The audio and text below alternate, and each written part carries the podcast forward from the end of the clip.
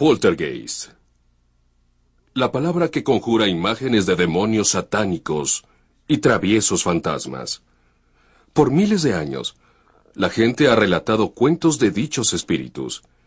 Pero ¿qué es exactamente poltergeist? ¿Son fantasmas? ¿O son la manifestación de la energía física de una persona viva? Aquellos que dicen haberse encontrado con los poltergeist encuentran respuestas elusivas y siguen haciendo preguntas. Las historias son vastas, desde una elegante posada de Nueva Inglaterra hasta una granja en las montañas de Oregon, en donde los poltergeist cautivan a los testigos con ruidosos disturbios de actividad física. Los clientes de un bar musical en las afueras de Kentucky se preguntan si los poltergeist son fuerzas malévolas influenciadas por la muerte, mientras que un científico se rehúsa a dejar que el miedo se interponga entre él y los verdaderos orígenes de la actividad de los poltergeist. Tal vez exista una explicación terrenal para los eventos de poltergeist, pero para aquellos que han testificado esos enervantes fenómenos, siguen siendo extraños, algunas veces aterradores y completamente inexplicables. Lo inexplicable, el fenómeno poltergeist. El hotel de Johnstone está en el campo al lado de la villa de Ashland, Massachusetts, a 49 kilómetros al suroeste de Boston. Al parecer aloja algunos poltergeist, con ruidos y movimientos que algunos piensan que son causados por fantasmas. Fue aquí en marzo de 1976 que para Robin Hicks su visión sobre el mundo cambió para siempre. En el ático del hotel tenían departamentos, en donde Robin pasaba algunas noches con su esposa. Una de esas noches escucharon ruidos extraños. Una niña pequeña botando una pelota. La la la la la la la la la la. Fui al pasillo y corrí, salí por la puerta y bajé las escaleras alrededor del edificio. Revisé cada puerta y estaban cerradas. Un par de días después, un amigo mío que pasó caminando dijo ¿Estaba aquí alguna sobrina tuya la otra noche? Y yo contesté no, ¿por qué? Y él dijo Bueno, vi a una pequeña viendo por tus ventanas. El relato de Robin no es el único registro de la misteriosa aparición de la pequeña. La gente hablaba de una niña que bailaba. Si venías en la mañana por ser un edificio antiguo, escuchabas ruidos y pensabas, está asentándose. Normalmente eso pensarías, bueno, un día no estaba tronando, era realmente como un tip, tip, tip, tip, tip, tip. Y si escuchabas bien te preguntabas, ¿qué es eso? Yo creo que era la pequeña bailando arriba. El dueño del hotel estaba comenzando unas remodelaciones y observó una puerta sellada una noche antes, y al siguiente día estaba abierta.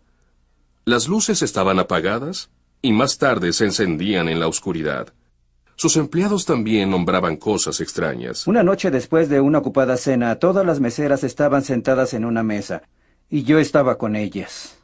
Mm, eh, eh, contaban sus propinas. Eh, los pisos del hotel empezaron a tronar. Cuando todo estaba callado, podía escucharse. Ah, cuando alguien camina junto a ti, puedes escuchar el rechinido y sientes una pequeña brisa que pasa. Tuvimos esa experiencia, pero no había nadie más en el restaurante. Ellas rápidamente tomaron su dinero y se apresuraron a salir esa noche.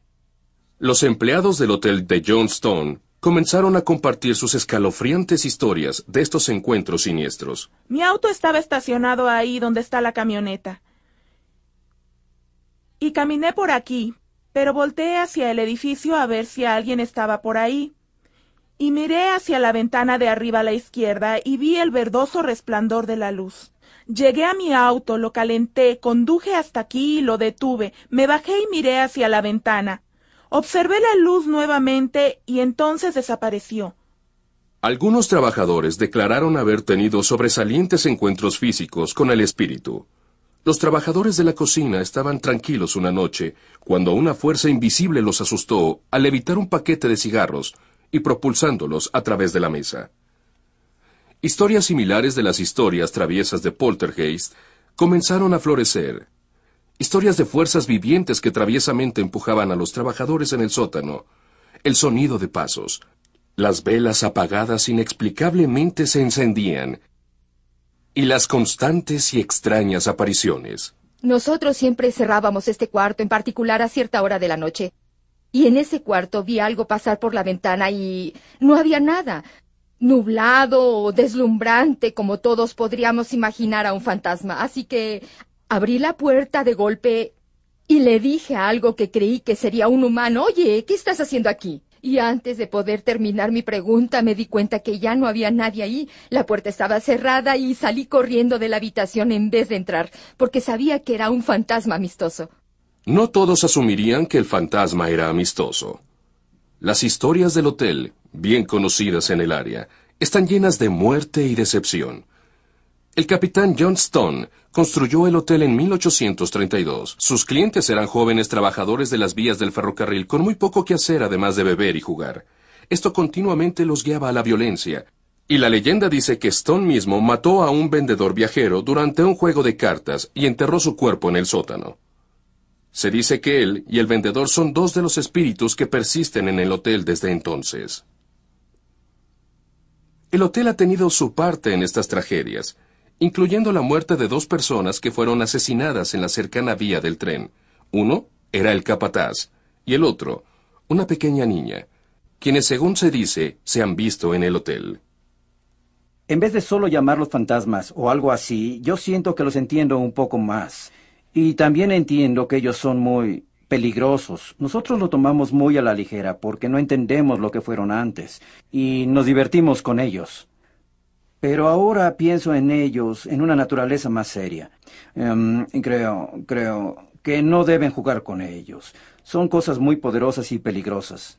El espiritualista Rafael Vivo está íntimamente familiarizado con las historias de la posada y su estructura. Siente que el claro número de reportes de poltergeist en el hotel no son suficiente evidencia para concluir que la actividad paranormal está presente. Y con tanta gente que ha tenido estas experiencias no podemos decir que el 75% del público está paranoico porque hay gente creíble que ha tenido experiencias, sentido, visto, tocado, y solo tenemos que tomar la base de que algo existe aquí.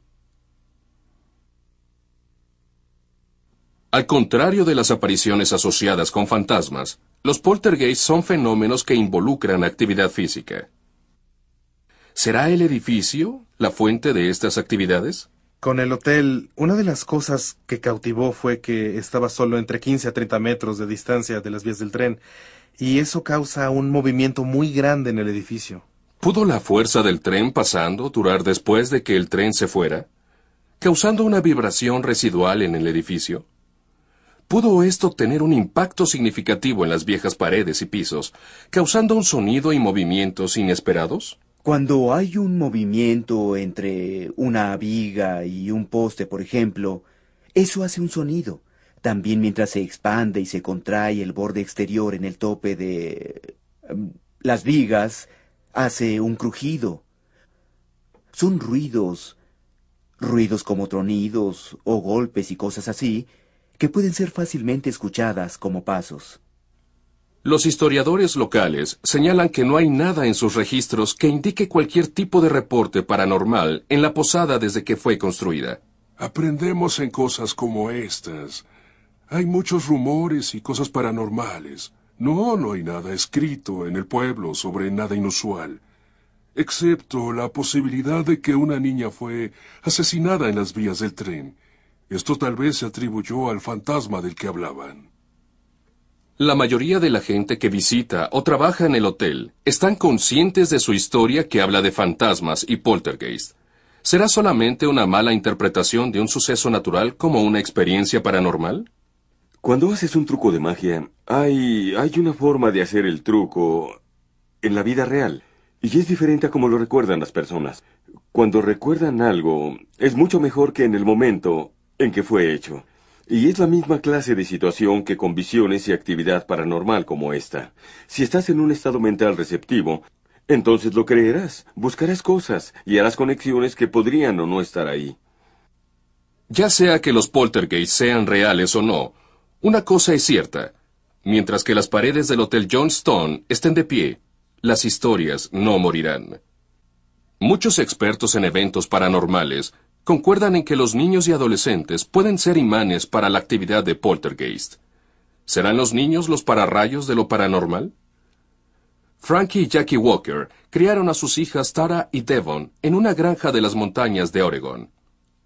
La casa de los Walker, anidada en el Valle de los King, reposa sobre la propiedad que perteneció a alguien con el homónimo de Isaac King, quien fue encontrado muerto por un disparo en su granero en 1866. Y están esas historias. Una, en el diario se escribió que él se había disparado. Am, pero otro dijo que fue un accidente. Y el tercero dijo otra cosa, que él fue asesinado por un miembro de su familia. Nadie sabe, nadie lo sabrá nunca. Es conocido por las leyendas locales que el fantasma de King habita ahora la propiedad donde viven ahora los Walker. Tan pronto como se mudaron, Tara y Devon inmediatamente sintieron que no estaban solos en su casa. Ellos sintieron algo inmediatamente cuando nos mudamos. Recuerdo a Tara y Devon. Tara primero me dijo que escuchaba cosas, escuchaba pasos. Y solo le dije, es una casa vieja. Antes teníamos una casa nueva y esta es vieja. Y hay ruidos que algunas veces son inexplicables en las casas viejas. Pero ella dijo, mamá, yo creo que aquí hay alguien porque yo escucho pasos. Devon, de siete años de edad en ese entonces, le dijo a sus padres que ella también sentía una presencia desconocida. Sentía como si alguien estuviera mirándome y em, veía que las puertas se cerraban y no había nadie ahí. Las cosas rechinaban en la casa, era algo espantoso y todo pasaba, y yo sentía que había algo ahí. Su hermana mayor, Tara, observó varios eventos que le hacían sentir que ella y su familia estaban rodeados por espíritus. Claro que siento los fantasmas y más desde que nos mudamos a este lugar. Las puertas se cerraban sin que hubiera alguien, voces en los pasillos, escuchaba pasos y no había nadie ahí, cosas así. Frank y Jackie omitieron estos cuentos, concluyendo que sus hijas solo estaban un poco nerviosas por su nuevo ambiente. Entonces sus padres experimentaron algo inusual, recibiendo a un invitado sorpresa, un fantasma. El televisor se encendió, el agua del fregadero comenzó a correr y el bote de cereal se desplomó. Hablamos más tarde sobre ello, Frank y yo, y decidimos que lo mejor sería escuchar a nuestras hijas. Los disturbios parecían ser el trabajo de una fuerza inteligente con sus propios propósitos. Recuerdo a mi mamá, estaba enojada con nosotros porque estábamos peleando por algo, no recuerdo por qué. Peleábamos por el control del televisor, creo. Y mamá nos dijo, vayan a su habitación y cuando fuimos, cuando llegué ahí, la puerta estaba cerrada. El seguro estaba por dentro y papá no había llegado. Un día Frank descubrió que un documento importante que necesitaba para el trabajo había desaparecido. Los Walker buscaron en la casa y la oficina frenéticamente hasta que el lugar quedó hecho un desastre. Estaba por detrás de otras dos cajas y estaba sobre otra caja. El reporte estaba encima de la caja. Y ninguno de nosotros lo había tomado. Las niñas tenían su propia área y no había forma de que hubieran levantado esas cajas pesadas e insertar el papel ahí. Dije malas palabras. Le pedí al espíritu que por favor nos dejara y que dejara de escondernos cosas. Simplemente salí y dije, por favor, detente. El enfado de Frank aparentemente hizo una transformación en la actividad poltergeist de hacer travesuras a ayudar. Repentinamente se abría la puerta de la entrada de la granja cuando se acercaba el auto, y abría las cerraduras de las puertas cuando Frank olvidaba las llaves. Él nos preguntaba a mamá, a mi hermana y a mí si nosotros las habíamos abierto y decíamos que no, así que esperábamos que fuera el fantasma, el que había hecho eso. Aún curiosos, Frank y Jackie llamaron a los cazadores de fantasmas, Dave Oster y Sharon Gill. Dave y Sharon usaron una serie de dispositivos para recolectar evidencias de la existencia de algún fantasma. Creo en los fantasmas porque los he visto, los he escuchado, son reales. Puedes medirlos, puedes usar instrumentos, exámenes científicos que pueden determinar la masa, la energía, la presencia, que es obviamente sobrenatural. Puedes documentarlo, medirlo. Todos piensan que necesitan un equipo especial para hacerlo, y es absolutamente una mentira. Puedes usar una Polaroid. La filmación es... es genial. Tengo algunas que tienen un remolino, una llovizna. Jackie se había ido. Todo estaba tranquilo. Y ese día en particular estaba parado detrás de su hija en la oficina. Había una llovizna, casi parecía como algo doblado, en el centro de la fotografía. Dave y Sharon sentían que la combinación de la evidencia fotográfica, las lecturas térmicas y los registros eran la prueba de la presencia de un espíritu. Debido a que la idea de tener un espíritu residente era al principio muy desquiciante para los Walker, Dave y Sharon hablaron con ellos acerca de su preocupación. Ellos se sentían muy cómodos con nosotros, empezaron a observar las cosas y vieron que lo que estaba pasando no era malo, estaban siendo más protectores que otra cosa. Habiendo pasado años tratando de cuantificar la actividad espiritual e investigando la historia de los eventos paranormales, Dave y Sharon entendieron la potencial conexión entre los poltergeists y los adolescentes, algo que para estas niñas llegó a ser cómodo y emocionante. De acuerdo con los cazafantasmas, con los que hablamos, dicen que los niños pueden sentir entidades mejor que los adultos. ¿Hay una verdadera relación entre la actividad de los poltergeists y los niños adolescentes? Un clásico poltergeist es un, un centro de divertidos sucesos físicos, movimientos de objetos, sonidos de percusión, golpes y cosas así. El centro comienza con un individuo, con frecuencia con un adolescente, pero no siempre pero no es necesario que sea un familiar o tenga varios niños en la familia para desarrollar el fenómeno de poltergeist. Ahora, si tu estado emocional se dispara al principio, entonces algo pasa y se alimenta a sí mismo de alguna manera. No sabemos mucho, pero el estado emocional influye en las personas que ven cosas que pasan a su alrededor. Esto nada tiene que ver con los espíritus. Los investigadores de Poltergeist sienten que el desequilibrio emocional de los adolescentes puede generar suficiente energía psíquica como para disparar la actividad de los Poltergeist. Los psicólogos argumentan que los reportes de Poltergeist son malas interpretaciones de la gente sobre situaciones ambiguas. ¿Podría ser que lo que se comienza a tomar como algo de Poltergeist termina siendo una simple travesura? En este caso, donde tenemos a unas niñas pequeñas, a mí me parece que comenzó como una travesura. Pudo haber empezado hasta que todos creyeron en eso. Es la clase de juego que tú enseñas y luego lo haces tú mismo. Llegas al punto donde olvidas cómo comenzó todo. No parece improbable que pudieras llegar a convencer a tus padres de lo mismo. Los fenómenos que parecen centrarse en los adolescentes aparentemente reflejan a los mismos adolescentes. Aquí suceden pequeñas travesuras, puertas abriéndose y cerrándose, objetos que deberían estar en un lugar y están en otro.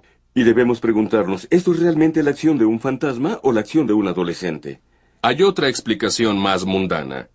La plomería hace ruidos. El viejo sistema de plomería, en particular las tuberías, pueden transmitir voces no es raro que la gente que vive en casas de una sola familia escuchen voces de los vecinos a través de estas tuberías. También hay una explicación científica para la extraña forma en que la puerta de los Walker se abre ocasionalmente cuando un auto se aproxima.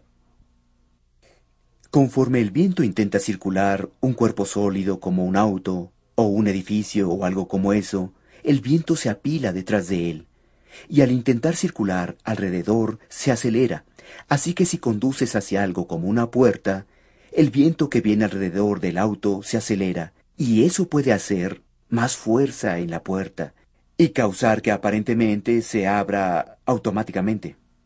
Los Walker aún creen que ellos son el centro de la actividad paranormal, y las niñas, por su parte, defienden sus creencias.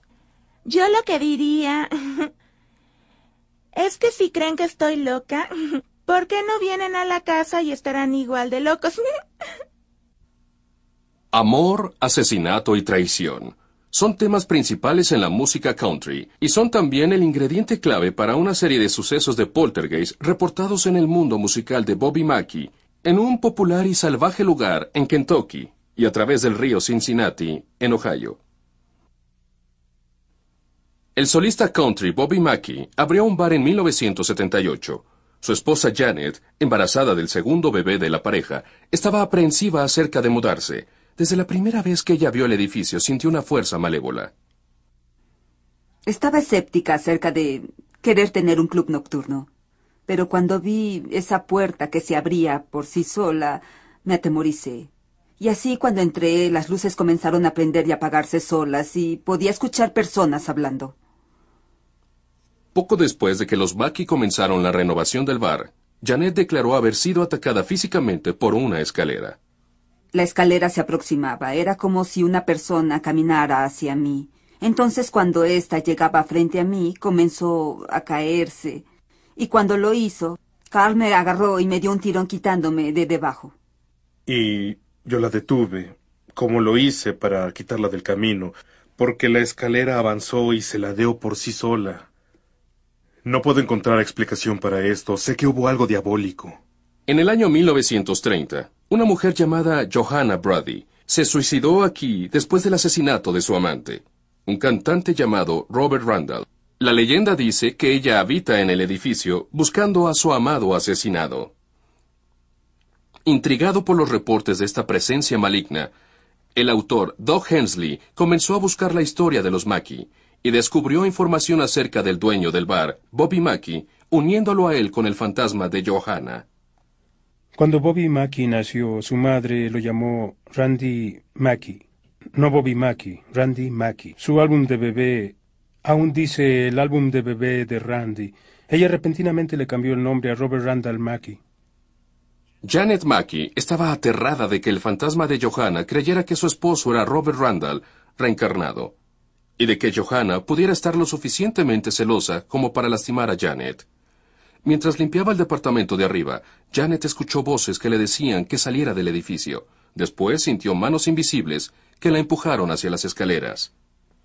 Estaba siendo forzada y empujada, forzada y empujada, y no pude controlarlo. Me llevaba a la escalera, y cuando estaba justo a la orilla fui empujada hacia abajo. Y me sostuve del barandal como pude, porque yo estaba embarazada. Quería protegerme, y caí de lleno hasta el fondo. Miraba arriba, y vi una imagen, una imagen que no puedo decir si era realmente una persona o qué era. No puedo describirlo. Carl Lawson residía en el departamento del primer piso en donde Janet fue supuestamente atacada, y él tenía su propia recolección de misteriosos acontecimientos durante el tiempo que vivió ahí. Nosotros teníamos un tocadiscos, lo desconectábamos.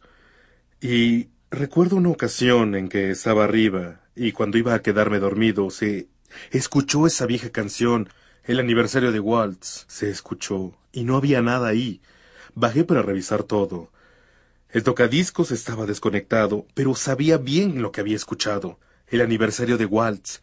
Siempre escuchaba la misma canción. Aún después de que sus empleados y esposa hubieran reportado aterradoras actividades paranormales, Bobby Mackey insistía en que no había nada ahí parecido a un fantasma. Yo puse cada centavo en este lugar y tenía que hacerlo funcionar. No quería que ninguna tonta historia de fantasmas alejara a la gente de aquí. Yo quería cosas positivas, no cosas negativas. Es que para mí la música country es mi vida. No quería escuchar acerca de fantasmas, quería que se callaran. Cuando estaba sola, es cuando estaba realmente asustada. Pero ahora puedo sentirlo en el aire, puedo sentir su tensión alrededor mío, la puedo sentir, sus vibras. Yo puedo decirte si ella está en algún sitio. Se dice que Johanna no es el único fantasma acechando en el bar. Uno de los asesinatos más notorios en Kentucky fue realizado muy cerca de ese sitio. En 1896, dos hombres, Scott Jackson y Alonso Walling, mataron a la novia embarazada de Scott, Pearl Bryant. Se dice que enterraron la cabeza de Pearl en el desagüe del sótano, quizá esperando que con el tiempo se fuera desvaneciendo y corriera hacia el cercano río. Las leyendas dicen que los fantasmas de Alonso, Scott y Pearl se pueden escuchar caminando y discutiendo a través del bar. El jefe de seguridad de Bobby Mackey cree haber escuchado alguna vez su discusión mientras hacía su guardia pensando que era un asalto. Dándose cuenta de que las voces venían de atrás del escenario, se asomó a ver quién estaba ahí. Así que el oficial de la izquierda llegó, subió al escenario, pasó por la puerta, yo fui hacia la derecha y entré por la otra puerta. Revisamos y no había nadie atrás del escenario. Aun cuando los vigilantes reportaron los fantasmas, Larry estaba en servicio en el bar de Mackie esa noche, cuando Rich Lawson vino a bailar, la noche en que Rich inesperadamente se convirtió en parte de la leyenda.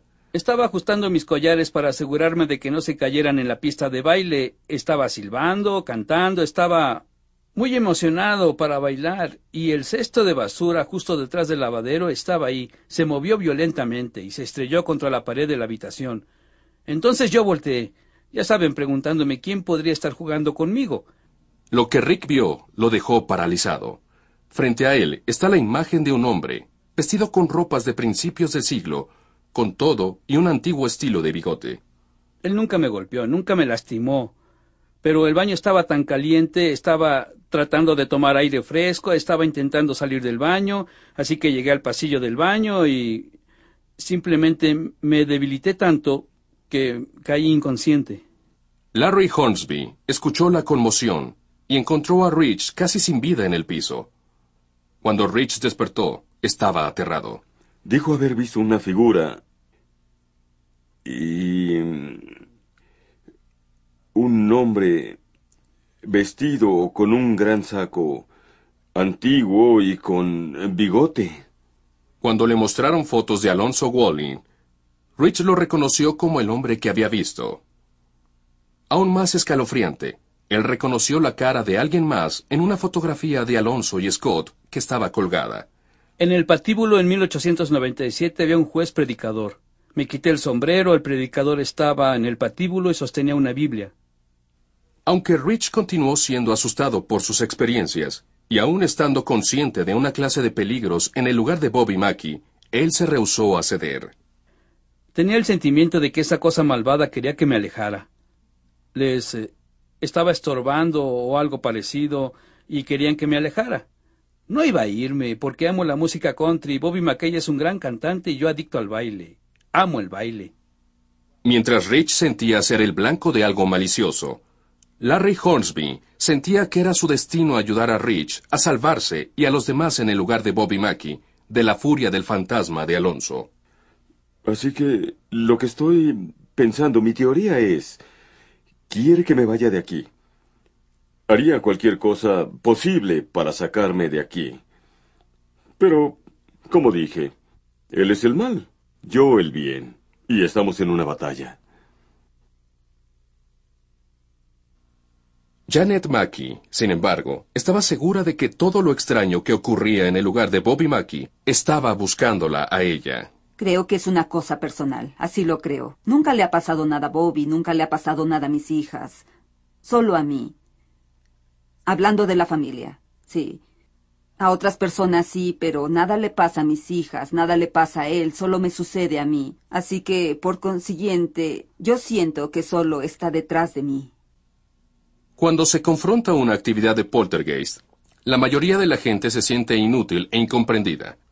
Para las personas en el bar Mundo Musical de Bobby Mackey en Kentucky, la batalla se había convertido intensamente en algo personal y asistieron con un psíquico para obtener ayuda. Nací con habilidades de psíquico y con el don de la sanación. Soy clarividente, puedo ver visiones o imágenes y puedo escuchar a un espíritu que me hable, clariaudición. Bodin declara haber establecido contacto con cuatro fantasmas adultos. Las dos mujeres embarazadas, Johanna Brady y Pearl Bryant, y con los asesinos de Pearl, Alonso Walling y Scott Jackson. La primera visita, de hecho, fue particularmente desequilibrante para Janet Mackey. Ella me asustó porque nos hablaba después de haber terminado con su recorrido a través del edificio y se me quedó viendo. Y dijo, veo a Johanna atrás de ti. Y sentí que iba a morir. Le dije, tienes que estar bromeando, ¿verdad? No.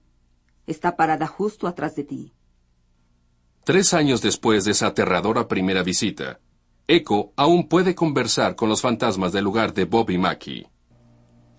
Vamos a intentar hablar con Scott y Pearl. Veamos qué necesitan.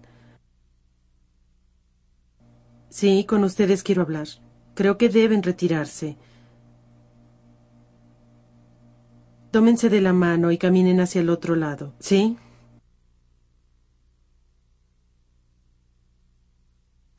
Te puedo sentir. Pero escúchame, escúchame. Está bien.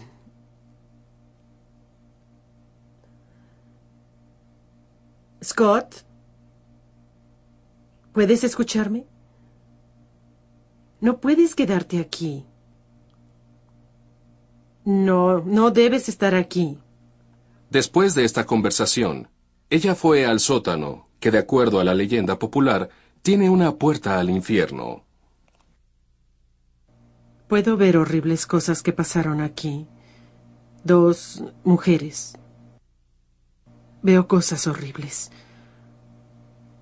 Es como una locura, es como como un comportamiento loco. Yo creo que de cualquier manera, de cualquier forma que se presente el mal, llega justo desde el infierno. Es un punto simétrico. Si se cavó una fosa aquí, podemos encontrar más um, evidencias de un tipo de actividad poltergeist. En un esfuerzo por aliviar las preocupadas mentes de los dueños del maqui y sus clientes, Echo intentó convencer a los fantasmas a que se fueran. La psíquica dijo que dos, Johanna y Alonso, dijeron estar de acuerdo. Echo hizo lo que ella llamó una limpia, declarando que exorcizaría el edificio de Johanna y Alonso. Les diré lo que ellos dicen. Bien, Alonso. Sí. ¿Aún deseas ir al otro lado? Sí. Así que tienes bien claro que quieres salir de aquí, sí. Aun cuando al menos dos fantasmas quedaban ahí, los reportes de las actividades de los poltergeist habían disminuido en el bar de Bobby Mackey desde que Alonso y Johanna partieron. Pero su legado aún permanece en el lugar, en el coro de la canción de Bobby.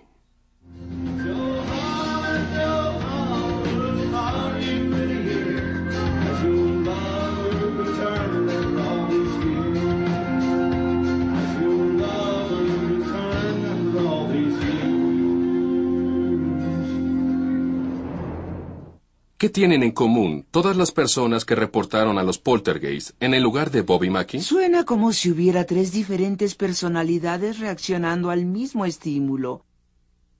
Pero todas están ahí, en un estado mental para atraer la actividad de los poltergeist. Cada actividad de las personas y cada experiencia de las personas estaba uniéndose a su propio punto de vista. La mayoría de la gente no se da cuenta qué tan poderosas pueden ser sus emociones, y nuestras emociones crean campos de energía. Los psicólogos reconocen que las emociones de la gente y sus perspectivas pueden producir alucinaciones, no demonios. Ve los antecedentes de la gente que ha tenido estas experiencias. Un guardia de seguridad que tiene la responsabilidad sentiría la obligación personal de sacar a los fantasmas. Es su trabajo, es un guardia de seguridad, y no sucede que los fantasmas vayan tras alguien. Pero tengo una conexión, tengo una especial relación con este fantasma, y eso te hace buscar más evidencia sobre ello. Esto actúa casi como una alucinación. Después de todo, tienes la noción de que todos están involucrados en esto en una forma importante, en el sentido de que es eh, una historia sobre el ser. La gente busca sus prioridades. Incluso es del conocimiento de Eco Bodin que la actividad de los poltergeist puede ser motivada psicológicamente. La gente necesita atención. Puedes ir a una casa y las personas te dirán que el fantasma está haciendo cosas, a ellos o a la casa, a su entorno. Pero tal vez esa era la única forma en que podría tener la atención de su esposo o la única forma para que un niño obtenga la atención de sus padres. Y lo que hacemos es decir que no hay ningún fantasma y nos vamos. Otra explicación para la supuesta actividad de poltergeist podría ser el mismo edificio.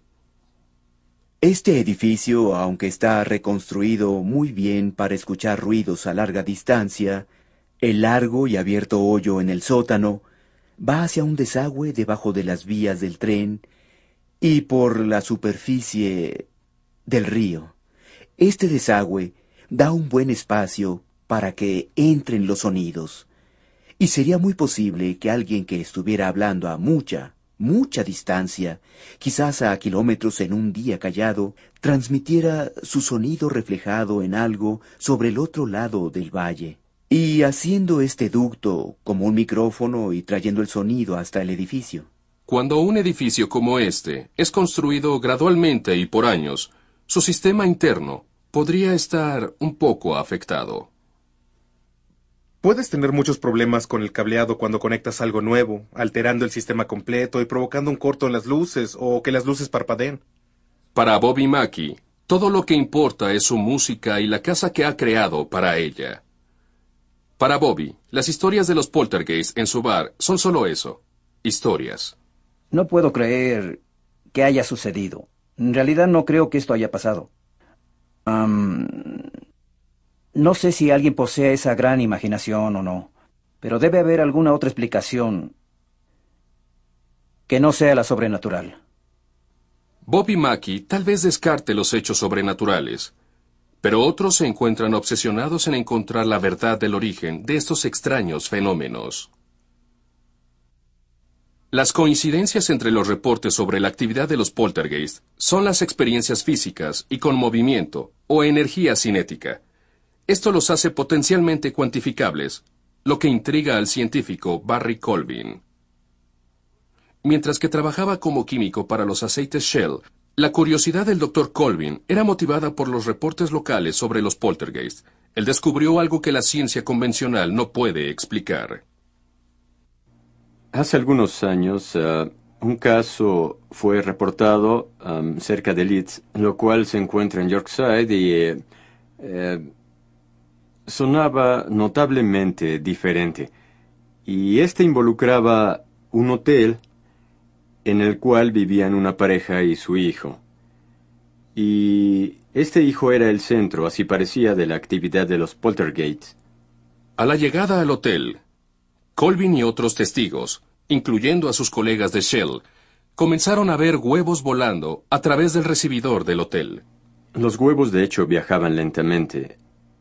Y aún más estaban como sostenidos en el aire estaban siendo transportados y sostenidos por una mano invisible y viajaban en una perfecta línea recta, muy lento, y después se estrellaban en la pared, y eso era algo diferente a que fuera en la forma normal en que pudieran ser solo aventados de un lado al otro. Colvin comenzó a explorar otros reportes de los incidentes de los poltergeist. En una casa de Yorkshire, Colvin encontró extraños ruidos golpeando los que parecían ser el esfuerzo de un espíritu para comunicarse, llamado Eric. Y daba golpes, el mensaje era con golpes, para revelar el número de las letras del alfabeto. Así que, por ejemplo, si quería golpear la letra M, daría trece golpes y así.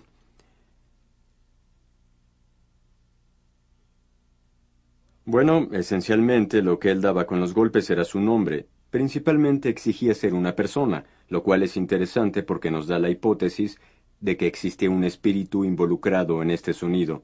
También golpeó el mensaje de que fue asesinado en este sitio y que su cuerpo aún estaba enterrado debajo de la casa. Después de negarles el permiso para exhumar el cuerpo, el doctor Colvin estaba convencido de que había un poltergeist porque los golpes de Eric estaban unidos fuertemente a una persona en específico.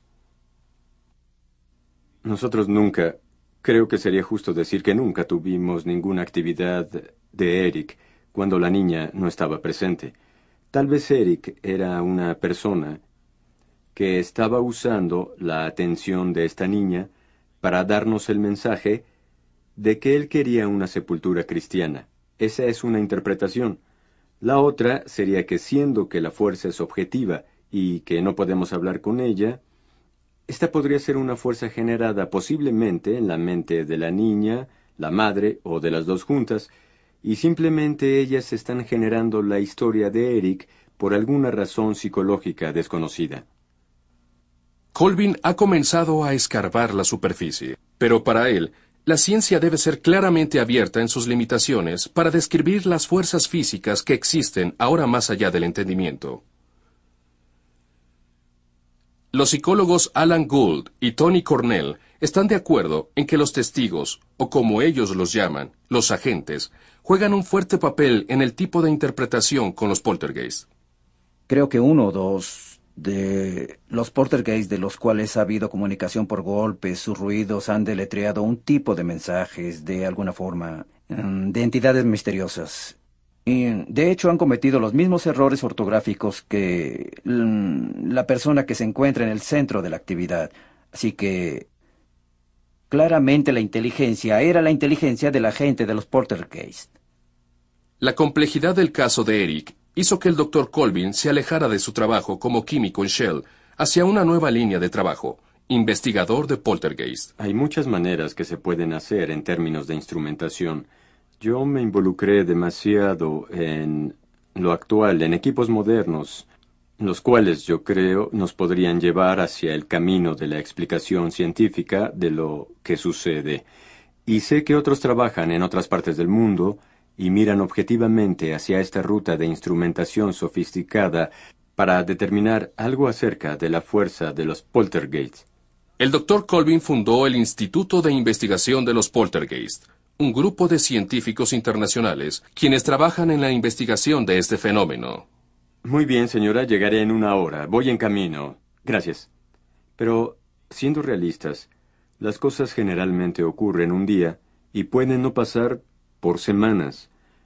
Y lo que hacemos generalmente en estos días es que en algunos casos yo tengo un avión y nosotros vamos si tenemos algo. Pensemos en algo internacional. Podemos tener una persona de la localidad que vaya a investigar y nos dé un reporte tan pronto como pueda, o si parece algo suficientemente prometedor, nos subimos al avión y vamos, y entre una hora o dos podemos estar en ese lugar.